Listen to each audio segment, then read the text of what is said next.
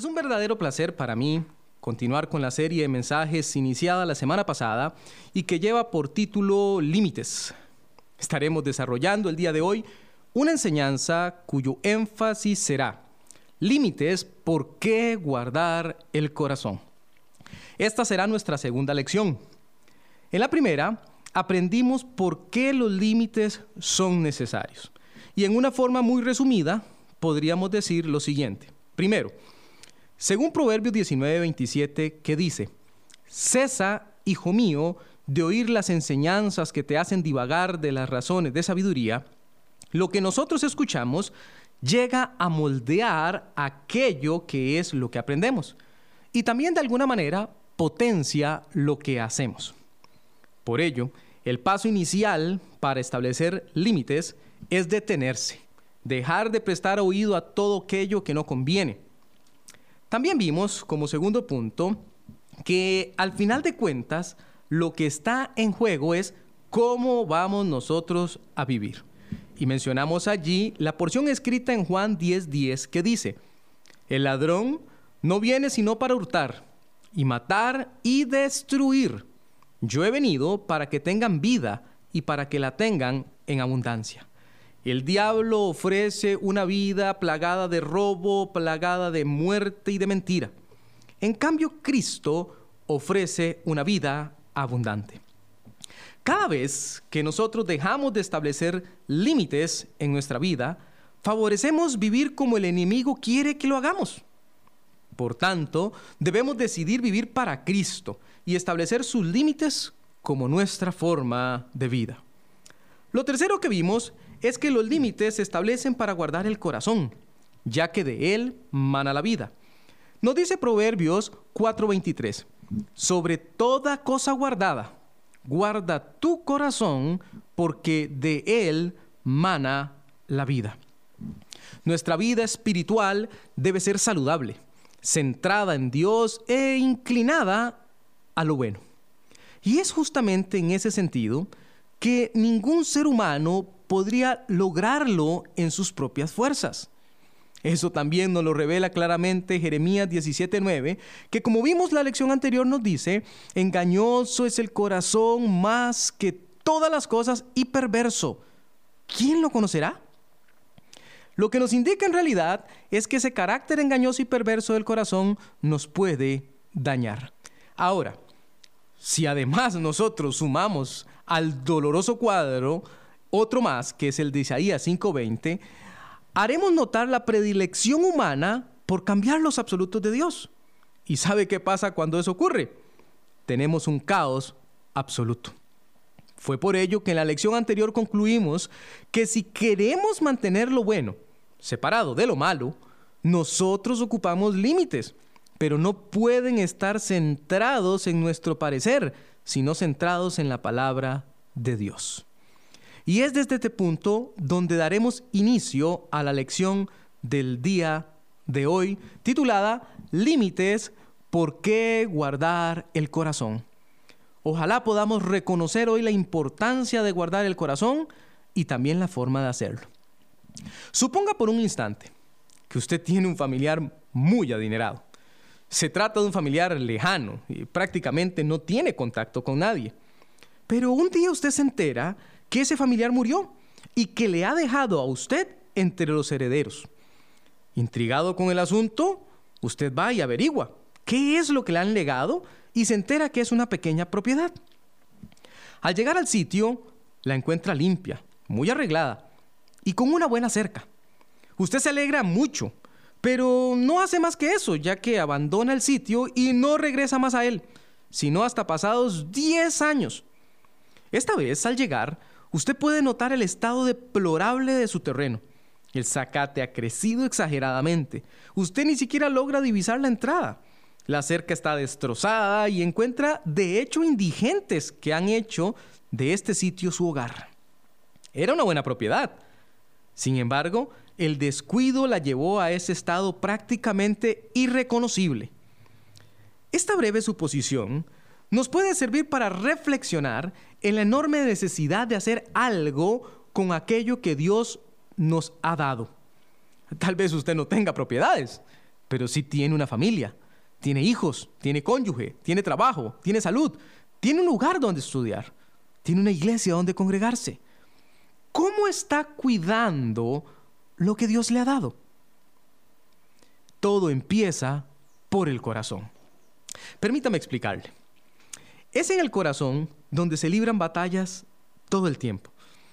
Lo que está por definirse es quién va a gobernar su vida y créame, que lo que tenga su corazón también va a tener su vida. Mire cómo lo dice nuestro Señor Jesús en Mateo 6:21. Porque donde esté, ¿lo ve? Tiempo presente, vuestro corazón, allí estará, tiempo futuro, también vuestro corazón.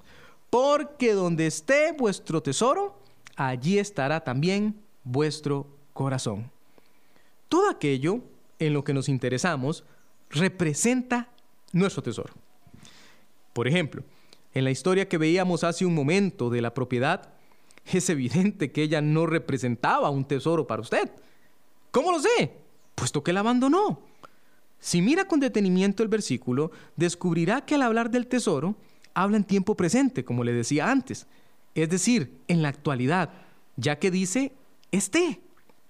No obstante, al hablar del corazón lo hace en tiempo futuro, estará. La lección encerrada en la porción es que uno debe cultivar una vida centrada en todo aquello que sea digno de atesorar, para que de esa manera el corazón tome el rumbo correcto. Se trata entonces de decisiones, buenas o malas, pero en fin, decisiones. Déjeme ayudarle un poco más a través de Proverbios 13, 23 que nos ayudará a entender mejor este asunto. En el barbecho de los pobres hay mucho pan, mas se pierde por falta de juicio. La palabra barbecho viene de la raíz hebrea nir, que da la idea de un surco fresco, recién hecho y listo para ser sembrado. Se trata de un suelo que ha sido arado, que ha sido preparado para la siembra. Esto quiere decir que el pobre tiene dónde obtener su sustento. Y quiere decir mucho más, porque la frase mucho pan da a entender la riqueza potencial del campo preparado. Pero analice esto. A pesar de este cuadro de prosperidad, en el versículo el pobre decide mal. Y la razón por la que lo hace es porque le falta juicio y pierde la ocasión de obtener gran bienestar.